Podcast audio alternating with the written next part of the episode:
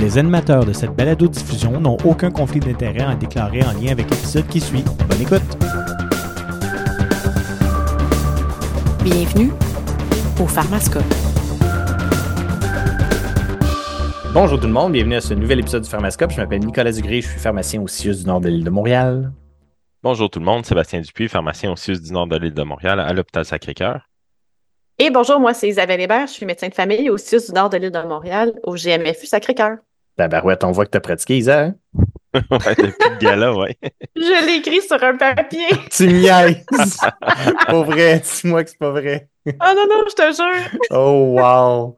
La dernière fois que je l'ai dit, je me sens enfargée comme deux fois plutôt qu'une. Fait que là, je me suis dit, euh, non, non, les vacances ont été reposantes, mais d'un coup, je l'ai écrit. Non, mais c'est, tu sais, ça fait plusieurs années qu'on a des discussions des fois sur le fait qu'on soupçonne là, euh, chez l'un ou l'autre un début fictif de démence précoce. Mais là, quand tu es rendu à écrire sur un papier le nom de ton milieu de travail, on dirait que je commence à trouver ça plus préoccupant. Oh, merci de me rassurer. Comment ça va? Ben, ça va bien. Ça va bien. Ça va bien. On a une invitée aujourd'hui. Oui. Ouais. Allô, Olivier? Allô? Fait que, première fois avec nous, Olivier. Fait que je t'inviterai à prendre une petite minute pour te présenter. Donc, je m'appelle Olivier Massé, je suis pharmacien au CIUS du Nord de l'île de Montréal. Je pratique principalement en gériatrie à l'hôpital du Sacré-Cœur et aussi au GMFU Sacré-Cœur. Fait qu'un nouveau collègue à nous. Ben, ben oui. Ben oui. oui. Fait que, ben, très content que tu aies accepté notre invitation. On t'a invité pour parler d'ostéoporose parce que, ben, en fait, je ne sais pas s'il y a une raison à ça. Tu t'es comme vraiment investi dans la révision de la littérature sur l'ostéoporose depuis euh, quelques mois. Ben, c'est un peu par la, la, force des choses. Pratiquant en gériatrie, j'ai euh, essentiellement des patients qui ont tous un haut niveau de, de fracture. Euh, donc, euh, ça me semble aller un peu, un peu de soi. C'est par la force des choses à avoir des patients qui présentent de l'ostéoporose ou des fractures de fragilité. Fait que, ben déjà, j'aime ça. Hein. Tu dis des patients au risque de fracture. On dirait que tu essaies d'exclure toi aussi, là, tranquillement, le mot ostéoporose de ton vocabulaire. J'essaie, mais c'est difficile. Hein. c'est vrai que c'est dur, hein? C'est apprécié. Puis on dirait même quand j'écris des notes dans des dossiers, quand j'identifie le problème, mettons, faut que je me force pour pas écrire ostéoporose puis écrire genre prévention des fractures ou quelque chose de mhm. même. On va cheminer, on va cheminer. Ouais, c'est probablement plus adéquat de parler de prévention des fractures que, que d'ostéoporose, en effet. Fait que, euh, on t'a invité parce que oui, on a fait des épisodes récemment quand même sur la prévention et la gestion des fractures. Là. Ça fait quoi, un an, grosso modo, qu'on a fait ça? Euh?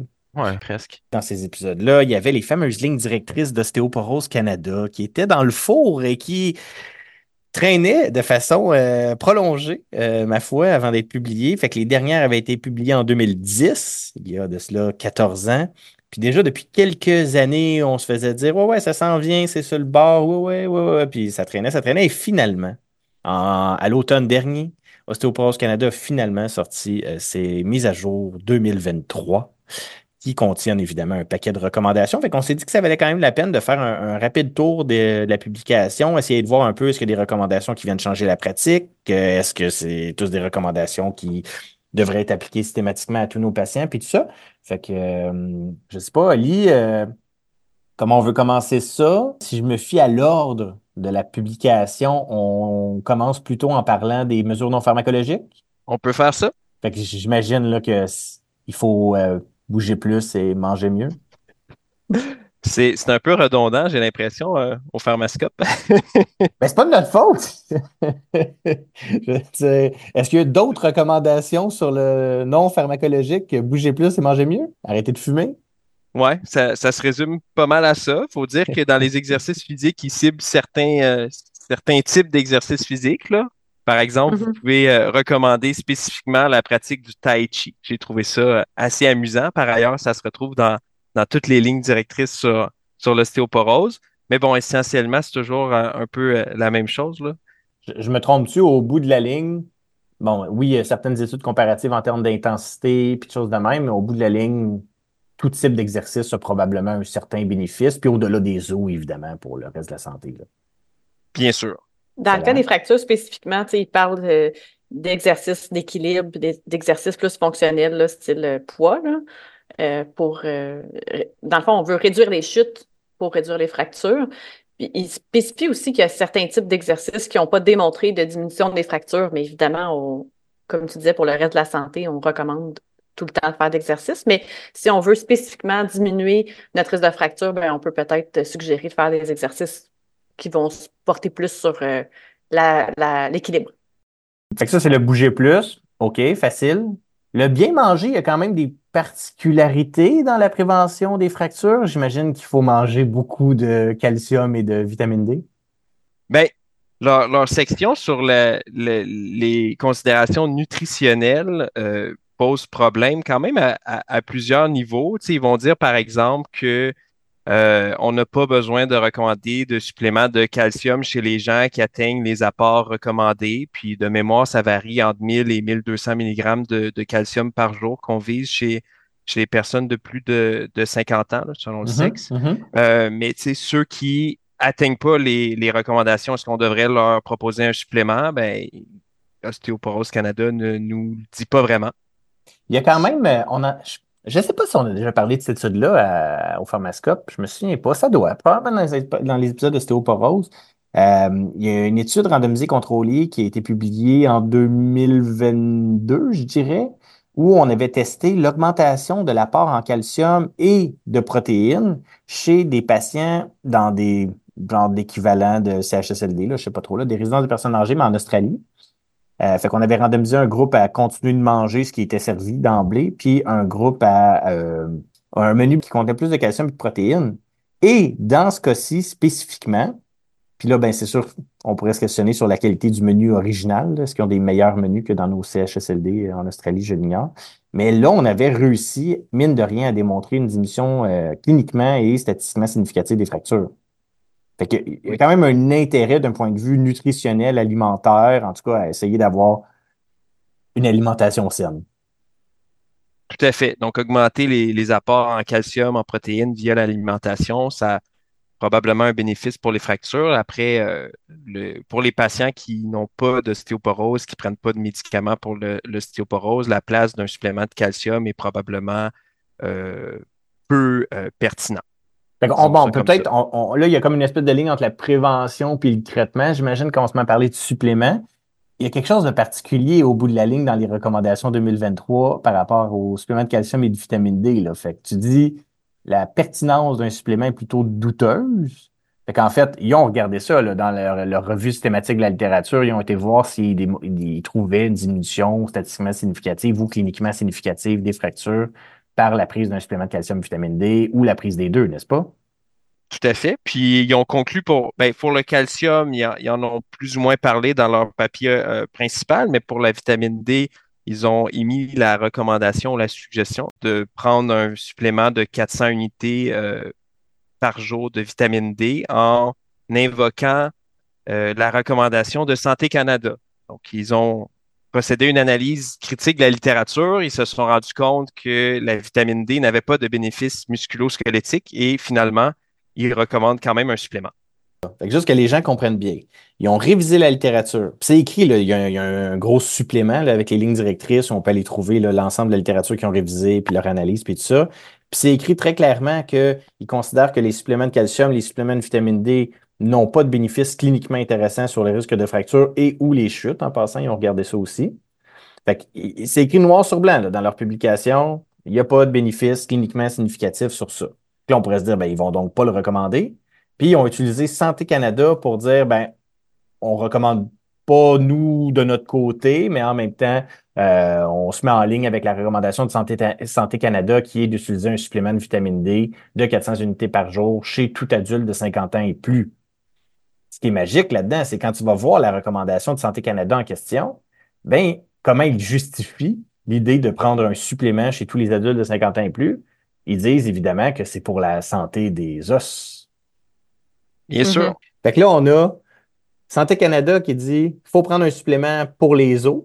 Puis on a les gens qui font les lignes directrices sur la gestion des os qui disent ben ça sert à rien, mais Santé Canada en recommande, fait que allons-y. Y a-tu juste moi qui trouve que ça fait pas de sens tout ça? Non, non, il n'y a pas juste toi. Dans leur texte, c'est clairement écrit que chez les personnes qui suivent un régime alimentaire équilibré et qui ne prennent pas de médicaments contre, contre l'ostéoporose, des suppléments de calcium, de vitamine D et de protéines sont susceptibles de n'avoir que peu ou pas d'effet, bon ou mauvais, sur les fractures. Fait que, bref, c'est pas la première fois qu'on aborde ça, mais l'idée de donner des suppléments de calcium et des suppléments de vitamine D à des gens qui ont une alimentation minimalement variée, minimalement saine, je sais toujours pas à quoi ça sert.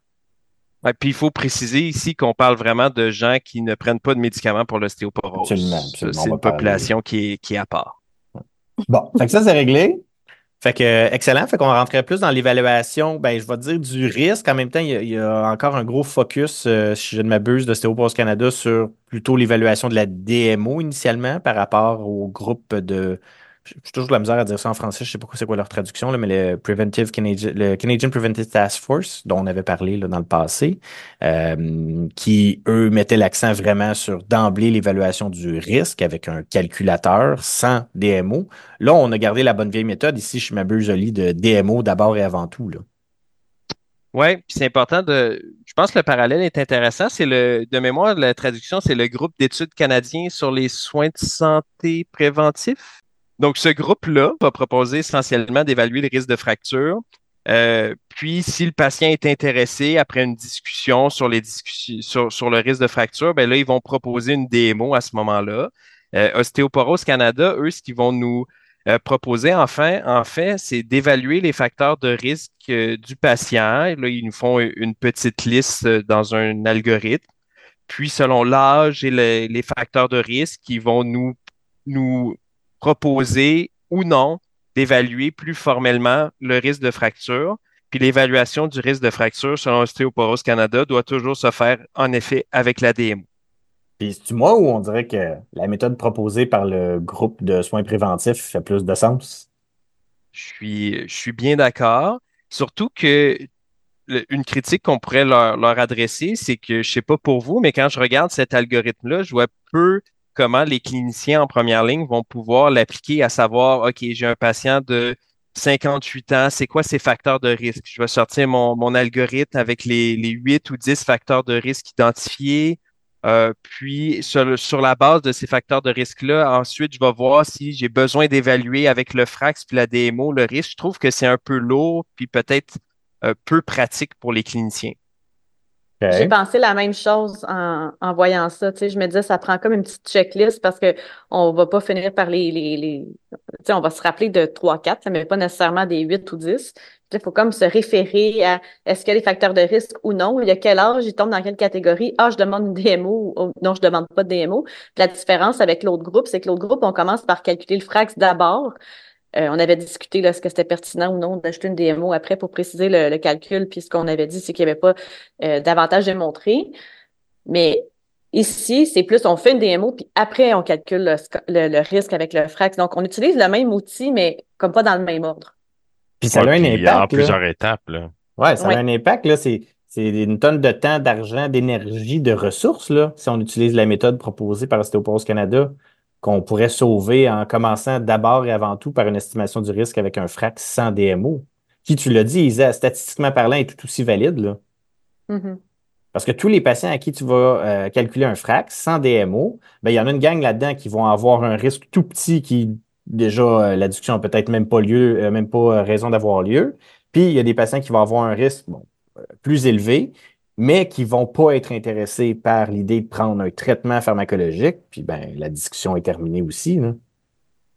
Fait que, puis même, soyons honnêtes, quand on en avait parlé, puis j'ai pas encore trouvé de très bonnes réponses à ça. Il y a toute l'idée du suivi de peut-être un certain effet, de l'observance de ci, de ça, mais même dans la, la méthode proposée par le groupe de soins préventifs canadiens, tu fais ton frax, t'en parles avec le patient, il te dit, écoute, avec le risque que tu me présentes, avec le bénéfice potentiel d'un médicament, je suis intéressé. Là, il suggère de faire une DMO, mais cette fameuse DMO-là, je sais toujours pas vraiment à quoi elle sert.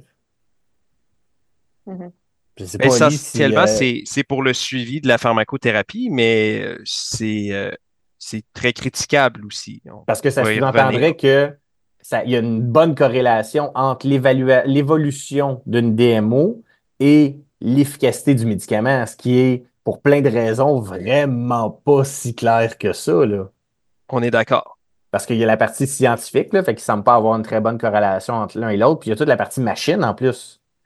Euh, on se rappelle, on en avait parlé, là, mais la DMO, pour avoir une valeur assez précise, pour comparer deux valeurs euh, faites à des moments différents, il y a tout un concept de même machine, même place, même technicien, même tout là, dans un monde parfait, qui est euh, certainement pas la réalité.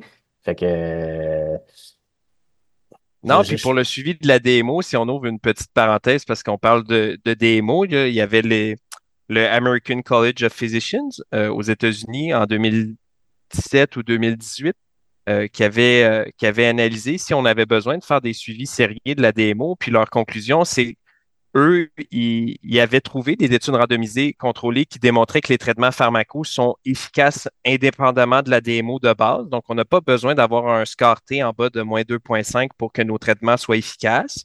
Il avait aussi trouvé euh, des études randomisées contrôlées qui démontraient que les traitements étaient efficaces pour les sous-groupes dont la DMO sous traitement euh, restait stable ou se détériorait très légèrement. Donc, même les patients dont la DMO va euh, pas prendre euh, le bord espéré, ben, ces patients-là, euh, ils ont un bénéfice au niveau des fractures. Puis l'autre point, c'est que même si notre DMO se détériore, on n'a pas beaucoup de preuves que de changer vers un autre traitement va entraîner un réel bénéfice clinique important pour nos patients. Mais on s'entend, ça s'applique, ce qu'on ce qu'on décrit là, ça s'applique pour la très grande majorité des patients. Après, un, pa- un patient, une patiente qui serait à très, très haut risque de fracture, qui aurait des antécédents de fracture de fragilisation, euh, est-ce que ça serait pertinent pour certaines sous-populations à très haut risque? Peut-être, mais là, on, sort un peu du cadre de- des études de bonne qualité, puis on embarque dans des cas euh, très précis, très sélectionnés. Ah, ben, tu sais, tu fais bien de le rappeler quand même. Là, on a fait les épisodes sur la dyslipidémie il n'y a pas longtemps. Quand on parle de guide de pratique, à un moment donné, il faut essayer de faire des recommandations pour le plus grand nombre de gens possible. Mais évidemment, tous les gens qui sont un peu hors normes, qui sont un peu atypiques, ben, ils fit très, très mal dans n'importe quelle recommandation de guide de pratique. Puis souvent, chez ces gens-là, ben, on fait notre gros possible. Mm. OK. La prochaine section que je m'étais notée, c'était euh, les marqueurs exotiques. Ça, j'avoue que j'avais des petites craintes quand même, mais finalement, ils les ont pas retenus, Oli. hein. Non, non. Puis euh, essentiellement, euh, suivre les télopeptides, les propeptides, ostéocalcine et euh, tous ces, ces marqueurs-là. Pour la très grande majorité des patients, il y a très peu de bénéfices, voire aucun bénéfice à les suivre. Excellent. Donc, ben, ça nous amènerait dans le traitement pharmaco. Fait qu'on a, on a, je pense qu'on a clairé quand même calcium, vitamine D. Là, je pense que c'était clair. Là. En prévention, on n'a vraiment pas rien d'intéressant là-dessus. En traitement adjuvant, si on veut, en co-traitement de base pour quelqu'un qui utilise un traitement pharmaco, s'il le tolère, puis euh, tout ça, il y a, y a- la majorité des grosses études en utilisaient, fait qu'on fait une espèce de copier-coller euh, intuitif. Mais si on parle vraiment des médicaments maintenant pour euh, diminuer le risque de fracture, Bon, on avait fait le tour dans les derniers épisodes, fait que je veux pas qu'on repasse euh, tout ça. Mais est-ce qu'il y a des choses notables ou intéressantes dans leur façon de dire qui devrait recevoir un traitement pharmaco, premièrement? Donc, Ostéoporose Canada va recommander une pharmacothérapie pour les patients qui présentent un risque de fracture sur 10 ans de 20% ou plus. Ils vont aussi nous, euh, nous offrir euh, des, seuils de traitement selon le score T de la DMO et l'âge. Ils vont aussi suggérer une pharmacothérapie pour les patients qui vont être à risque modéré, par exemple, un risque de fracture sur 10 ans de 15 à 19,9% Par contre, euh, essentiellement, ces seuils-là de traitement, c'est plus du consensus d'experts. On n'a pas beaucoup de, d'études qui nous disent euh, quel, quel seuil, euh, quel seuil devrait vraiment entraîner euh, l'initiation d'une pharmacothérapie. Puis on peut mentionner au passage qu'ils ont évité de parler de processus de décision partagée. J'étais un peu, euh, un peu déçu parce que C'est c'est, très décevant. Puis c'est étonnant que tu publies en 2023 un guide de pratique sur une médication préventive, puis qu'il n'y ait même pas de notion de processus de décision partagée. Oui, surtout que, surtout que d'expérience pour avoir utilisé quelques fois les, les outils en ostéoporose pour évaluer le risque de fracture, évaluer les bénéfices des traitements, s'utilise somme toute très bien. Euh, c'est facile à intégrer à la pratique, donc ça aurait été intéressant qu'ils pondent quelques recommandations à ce sujet. J'ajouterais juste pour les, les, patients chez qui on devrait euh, initier euh, une pharmacothérapie, il y a aussi les patients avec des antécédents de, fractures de fragilité au niveau de la hanche ou du rachis ou des patients qui ont au moins deux fractures de fragilité. Alors, une fois qu'un patient se dit intéressé à un traitement en fonction de son risque et des bénéfices qui peut aller en sortir, bon, on le sait, on connaît les traitements, on en a parlé dans les épisodes sur l'ostéoporose, on a le bisphosphonate, notre dénosumab, on avait parlé du romosozumab un petit peu, les Veniti. Euh, je pense que ça vaut la peine de, réaborder le romosozumab parce qu'il s'est passé quand même quelque chose de majeur au Québec il y a quelques J'hésite en semaine mois, c'était quelque part à l'automne. Le romosozumab est maintenant euh, remboursé pour beaucoup de patients potentiels. Tout à fait. Donc, les, les critères de la RAMQ, voulez-vous que je vous sorte les critères de la RAMQ? Ben oui, certainement. Donc, la RAMQ nous dit qu'on euh, le romosozumab, c'est désormais un médicament d'exception. Donc, pour remplir un formulaire, on n'a pas de code comparativement au dénosumab puis à l'acide zolédronique. Donc, euh, il va être indiqué et remboursé pour le traitement de l'ostéoporose chez les femmes ménopausées qui sont exposées à un risque élevé de fracture. Puis là, on, on, définit ça comme un antécédent de fracture de fragilisation à la hanche ou à la colonne vertébrale. Puis on ajoute que euh, le romosozumab n'est pas, euh, n'est pas payé si la personne a déjà eu un traitement de tériparatide, à moins d'une intolérance à cette dernière. Ça coupe pas les rues quand même, les gens qui ont reçu du tériparatide. on s'entend, on s'entend. Fait que là, ce que tu nous dis, c'est que le remboursement n'a plus rien à voir avec une quelconque idée de, d'échec ou de contre-indication à un biphosphonate, par exemple. On pourrait le débuter d'emblée comme premier traitement euh, pour diminuer le risque de fracture chez des gens qui ont subi une fracture de hanche ou une fracture vertébrale. Tout à fait. C'est quand même euh, énorme, là, parce que dans la demande initiale qui avait été faite à l'INES, euh, cette indication-là n'avait pas été retenue comme remboursée. Évidemment, le romosozumab, bon, ça, ça coûte cher, comme on dit. Euh, on avait déjà, oui, une étude qui avait comparé le romosozumab à la landronate, qui avait démontré effectivement chez des euh, femmes ménopausées avec un antécédent de fracture un bénéfice supplémentaire là, qui était en absolu pas énorme. On était autour d'1,5 là, euh, fait pour un NNT sur un an à 67, ce qui représentait beaucoup de dollars, mine de rien, pour sauver une fracture. Mais j'ai trouvé ça super intéressant quand j'ai lu l'avis de l'INES. Euh, la compagnie a soumis une analyse, euh, ma foi, globale, je dirais, des coûts associés aux fractures. Fait que ce qu'ils ont fait, c'est pas juste dire, bon, le médicament coûte tant, puis tout ça. Ils ont vraiment essayé de calculer combien ça représente de dollars ce 1,5% plus de fractures-là. Fait que quand on inclut tous les soins que ça va encourir, tous les séquelles que ça va causer, pour démontrer au bout de la ligne que, ben, en débutant un romosozumab chez des gens avec des risques importants de fracture, on sauvait de l'argent probablement au bout du compte par rapport à les mettre sur un biphosphonate. Tout à fait. C'est quand même euh, intéressant. Très, très, très intéressant, je trouve. C'est quand même un, un game changer en bon français sur euh, les options de traitement qu'on a à offrir à nos patients. Oui, puis j'ajouterais que c'est surtout, euh, c'est d'autant plus euh, intéressant que notre, notre seul autre traitement ostéoformateur, c'est-à-dire notre, notre seul autre traitement qui pouvait stimuler la formation osseuse, c'était le, le qui est, qui est une injection sous-cutanée une fois par jour. Là, on a accès à un traitement qui est une injection sous-cutanée une fois par mois pour un an. Donc, c'est quand même plus commode pour les patients aussi. Puis, c'est euh, quand même un médicament qui est très bien toléré là, dans les, les, études randomisées contrôlées, mis à part un petit signal vers peut-être une, une, innocuité cardiovasculaire un peu préoccupante. Euh, disons, tout le reste, les effets secondaires, c'est très bien toléré. Il y avait un peu d'arthralgie, un peu de réaction au site d'injection, mais c'était des symptômes mineurs. Puis, euh, on avait peut-être un risque augmenté d'infarctus du myocarde, mais quand je calculais les NNH, on, est, on tombait à du 200-300, euh, qui pointait peut-être vers une petite augmentation d'infarctus du myocarde, de telle sorte que euh, chez la majorité de nos patients, on pourrait quand même l'initier. Il faudrait juste se poser la question si notre patient a déjà eu des AVC infarctus, est-ce que c'est une bonne idée de lui donner? Mm. Sinon, pas ça, c'est bien toléré. Maintenant, c'est quand même super intéressant. Tu l'as dit pendant un an, hein, fait que les études avec les durent qu'un an, puis il y a toute l'idée de l'utilisation euh, prolongée d'un agent ostéoformateur là, qui, euh, qui est problématique. Fait que dans le fond, en pratique, ça serait de donner ça pendant 12 mois, ce qui est d'ailleurs de toute façon la durée remboursée par la RAMQ. Puis suite à ça, euh, débuter un autre traitement plus classique, j'imagine, genre biphosphonate. Là.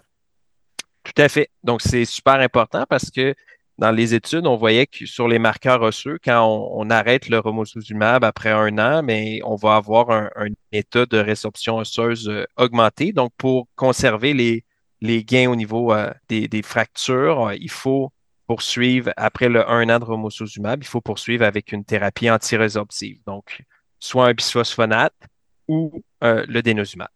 Excellent. Autrement, bon, ben, c'est les recommandations classiques. Là. Il suggère un biphosphonate ou un dénosumab.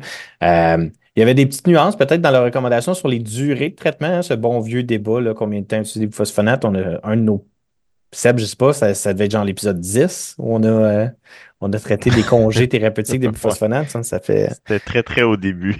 Ça fait une éternité. Ça fait longtemps, oui. la, science n'a pas vraiment changé, par contre, euh, sur ce sujet-là.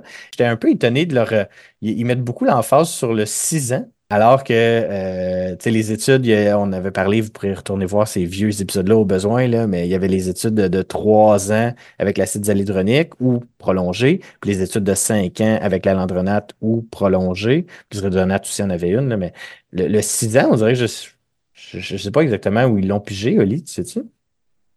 Oui, ben c'est dans l'étude euh, Horizon. Donc, euh, Horizon, c'était acide zolédronique pour trois ans. Puis l'étude euh, avec thérapie prolongée, c'était l'acide zolédronique sur six ans.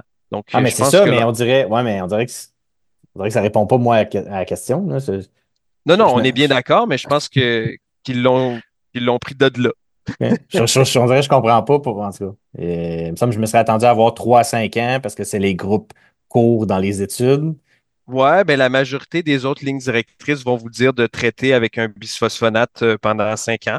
Basé sur euh, les données, évidemment. Je, ne sais pas. Je, on je comprends pas comment ils, ont décidé de mettre ces chiffres-là au lieu de 5, mais peu importe.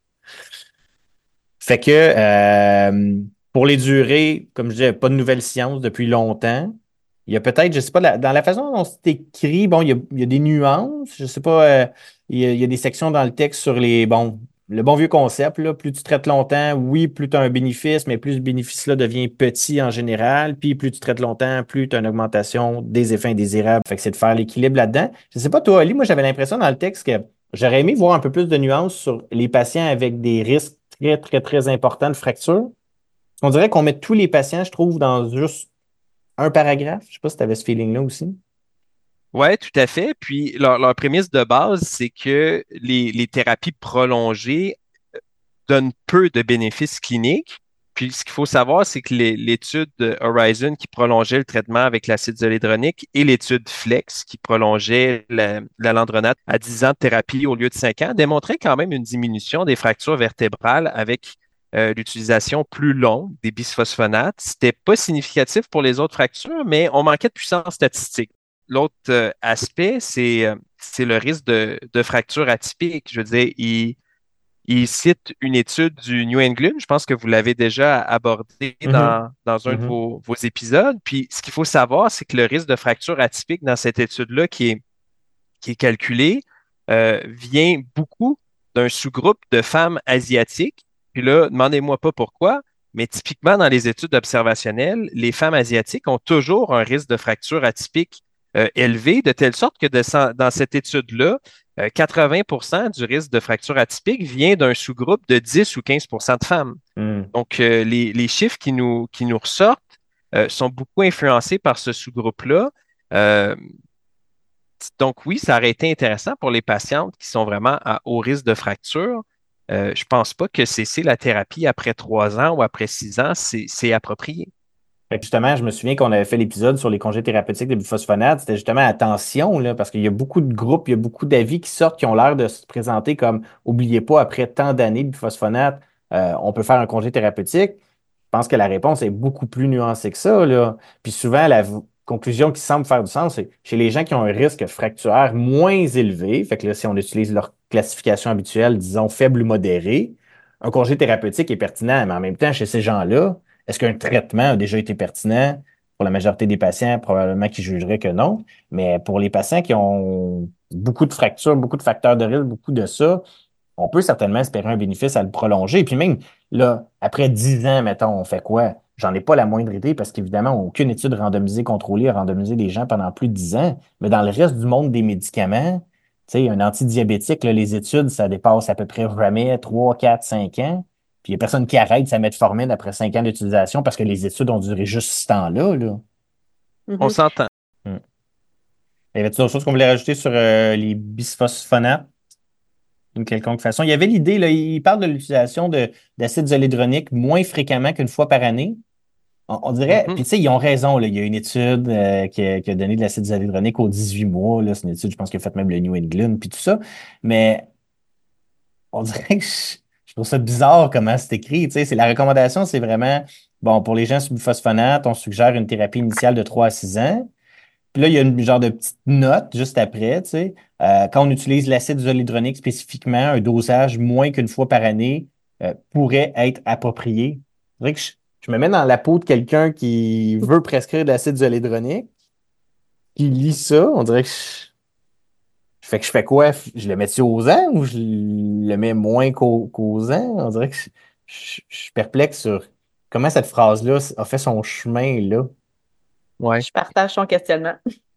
Mais tu sais, ce qu'il faut savoir, c'est que la majorité des études, c'est- c'était étudié vraiment à- avec une fréquence annuelle, donc à, à chaque année. Par contre, on a une grosse étude très rassurante pour une administration aux 18 mois. Donc, en pratique, avec un patient, euh, je pense que, le donner aux 18 mois, ça peut être euh, tout à fait approprié, surtout si le patient, c'est difficile pour lui de se déplacer, par exemple, au CLSC pour recevoir son injection. Je pense que c'est une option qui mérite euh, d'être discutée avec le patient.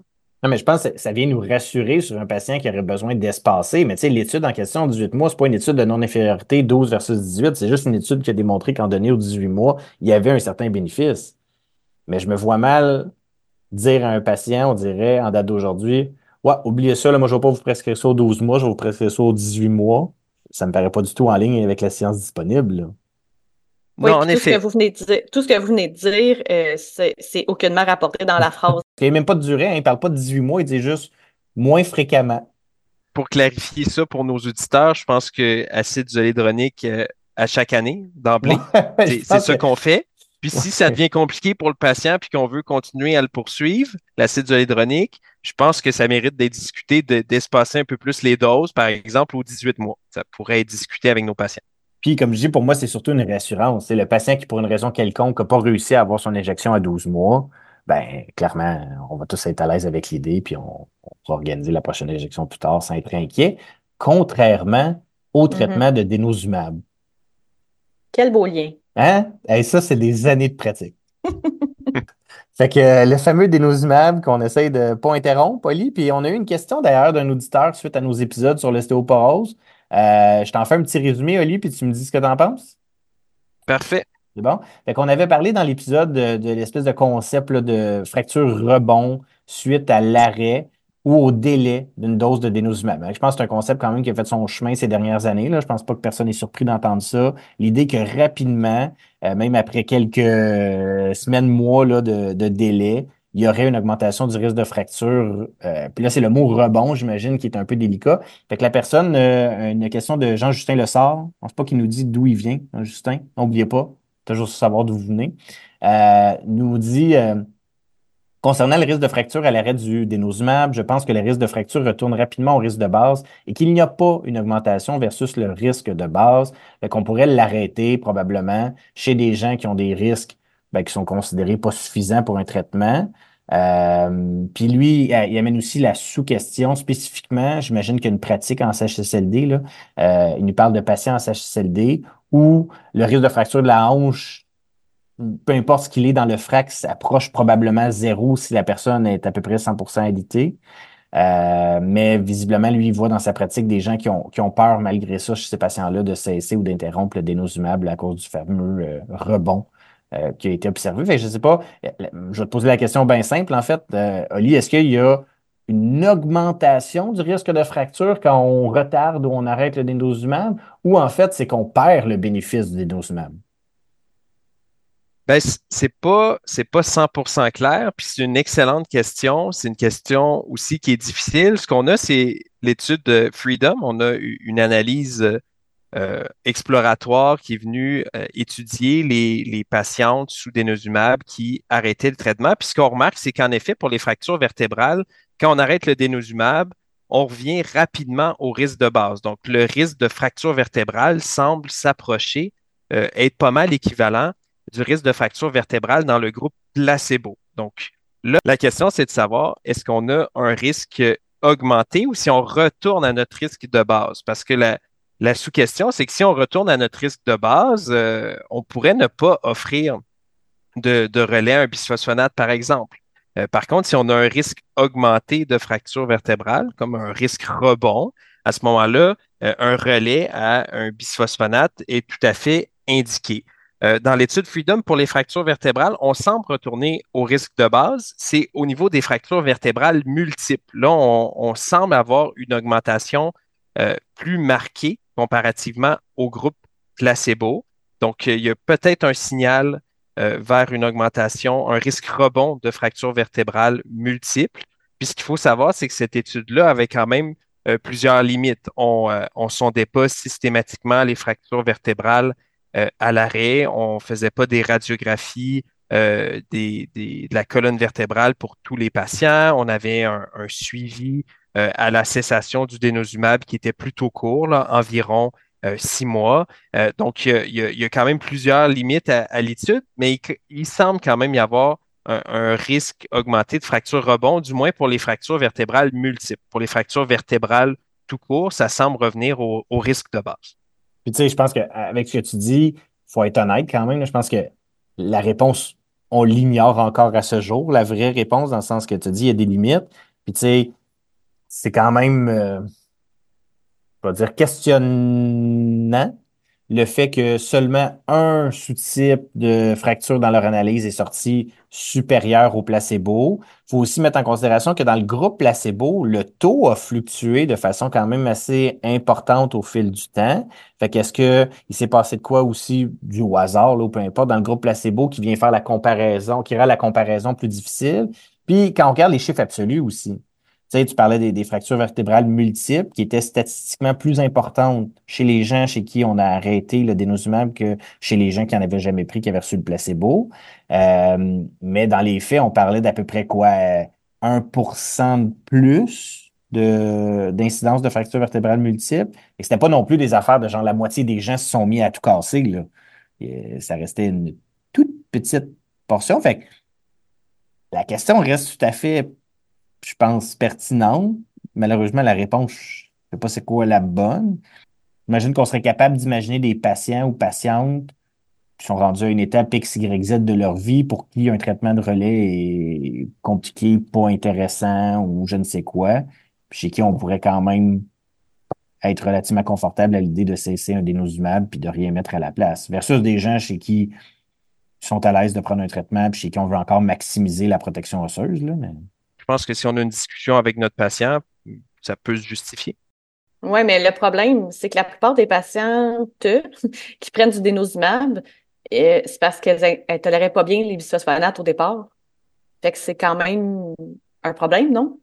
Oui, mais chez qui, par exemple, l'acide zolédronique souvent peut être une option, tu sais? Ben, c'est ça, j'allais dire. Ah oui. Fait que... Bon point. J'ajouterais quand même que dans les lignes directrices, euh, c'est passé peut-être un peu inaperçu, mais tous les bisphosphonates sont en première ligne de traitement avant le dénosumab. C'est quand même une, euh, particularité importante. Même l'acide zolédronique est rendu euh, une première ligne de traitement comparativement au dénosumab. Donc, dans nos algorithmes de traitement, on a tendance à toujours donner le dénosumab lorsque euh, un bisphosphonate péros n'est pas toléré ou contre-indiqué, mais techniquement, on devrait plus utiliser l'acide zolédronique. C'est un médicament euh, très intéressant qui, est sous-utilisé au Québec. C'est vrai, je pense qu'on l'oublie peut-être facilement. Parce que là-dessus, mm-hmm. euh, on s'entendrait tous. Moi, en tout cas, je l'oublie.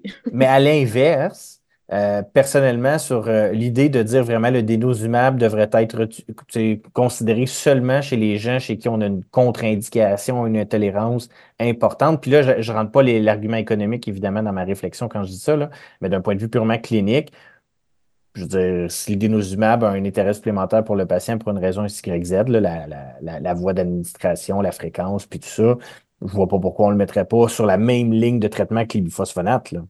Je pense que c'est mon avis personnel, mais le fait qu'on a quand même une, euh, une, efficacité résiduelle au niveau des fractures avec les bisphosphonates en général, c'est quand même une caractéristique intéressante. Mais après, ça, ça reste une discussion à avoir avec avec les patients. Il faut, je pense, présenter les avantages et désavantages de chaque option. Quand on est rendu à, à, plus donner un bisphosphonate euh, PRA, je pense qu'on devrait discuter euh, d'acide zoledronique et de dénosumab. On présente les avantages, désavantages euh, de chacun. Je pense qu'il y a plus de patients qu'on pense qui pourraient être intéressés euh, par l'acide zoledronique mmh. quand même. C'est une ah perfusion euh, intraveineuse une fois par année, un rendez-vous pas trop long CLSC. Puis il y a quand même des avantages avec l'acide zoledronique. Donc, je pense qu'on devrait juste plus l'intégrer dans, notre pratique clinique puis en discuter avec les patientes. Comme là-dessus, que je te suis à 100% mais c'est moi, les lignes de traitement en général, puis je comprends que quand tu fais un guide de pratique, tu n'as comme pas vraiment le choix d'essayer de mettre ça en ordre, mais ça fait pas de sens pour une personne des lignes de traitement. Ça fait du sens pour un groupe de personnes. après ça, ça se peut très bien que le dénosumab s'avère être la première, le premier choix pour un patient devant toi pour différentes raisons. Là, puis ça m'apparaît pas du tout farfelu, mais tu as raison.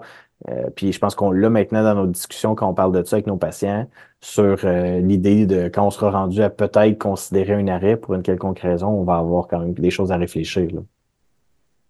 All right. Fait que c'est ça. C'est notre meilleure réponse, Jean-Justin, à la question sur le nidosumab. Elle n'est pas très bonne, mais à un moment donné, euh, on fait ce qu'on peut avec la science qu'on a. Bien désolé.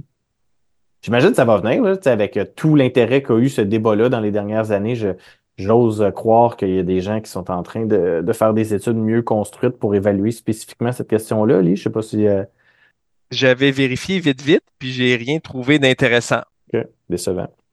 Ouais, quand même décevant. Parfait. Est-ce qu'il y avait quoi que ce soit d'autre dans les lignes directrices de Stoporos Canada qui mériterait d'être euh, rapporté ou nuancé, d'après toi? Non, je pense que ça fait un, tour d'horizon euh, rapide et assez complet.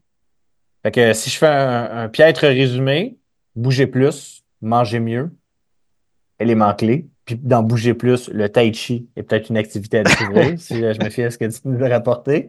Autrement, pour le dépistage ben, je pense que nous quatre ici, on s'entend sur le fait que ça paraît un peu bizarre là, de faire une DMO d'abord et avant tout chez beaucoup, beaucoup, beaucoup de gens, hein, parce qu'ils suggèrent des DMO là, chez quand même pas mal de monde, versus plutôt euh, favoriser la méthode privilégiée par le groupe de soins préventifs canadiens d'évaluer le risque, puis après ça, avoir la discussion, puis après ça, considérer la DMO.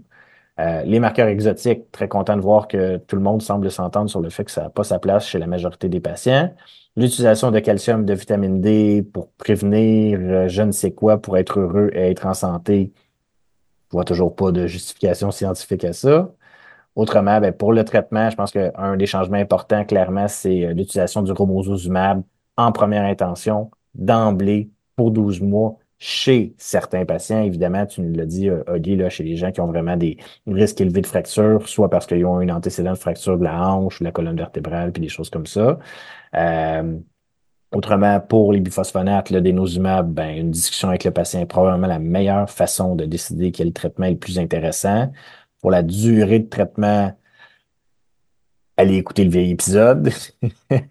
Puis pour l'arrêt du dénosumab, ben, le débat est encore à... est, pas encore complètement fermé. C'est à suivre. Puis une chose qu'on n'a pas parlé, c'est le monitorage, là, parce qu'eux, ils recommandent encore de continuer de faire des, des DMO après euh, trois ans après le début du traitement, puis après des vacances thérapeutiques, tout ça. Puis euh, le groupe préventif n'allait pas dans ce sens-là. Là. Ouais, j'étais quand même rassuré de voir qu'ils ne recommandent pas au moins des, des DMO très rapprochés, je vais dire. Mm-hmm. certainement, là, dans, tu faisais référence au papier de l'American College of Physicians, dit tantôt de mémoire, il mettait aux cinq ans. Pas avant, en fait, il disait pas avant 5 ans, si je ne m'abuse. de mémoire aussi. Euh, fait que oui, euh, je te suis à 100% là-dessus. On a parlé de la corrélation douteuse, puis de la variation des machines, puis tout ça. Euh, chez la majorité des patients, évidemment, c'est un patient chez qui on a une inquiétude particulière, chez qui il y a eu des, les changements d'un point de vue euh, santé, d'un point de vue prise de substance, euh, autre, ben, je veux dire, on pourrait tout se justifier de faire des DMO plus rapidement. Fait que, euh, ben, merci beaucoup, Ali, d'avoir été avec nous. Très apprécié. Ça me fait plaisir. Oui, merci beaucoup. Autrement, ben, en terminant, petit message habituel. Si vous avez des questions, des critiques, des plaintes, des commentaires, on vous invite à communiquer avec nous sur l'une ou l'autre des plateformes médiatiques qu'on contrôle de moins en moins, je dirais. Je pense même pas que ça s'améliore, notre affaire. Sinon, ben, on s'en parle bientôt. Salut. Bye là. Bye bye. L'information contenue dans cette balado-diffusion est à titre indicatif seulement et ne remplace en rien l'avis ou le jugement d'un professionnel.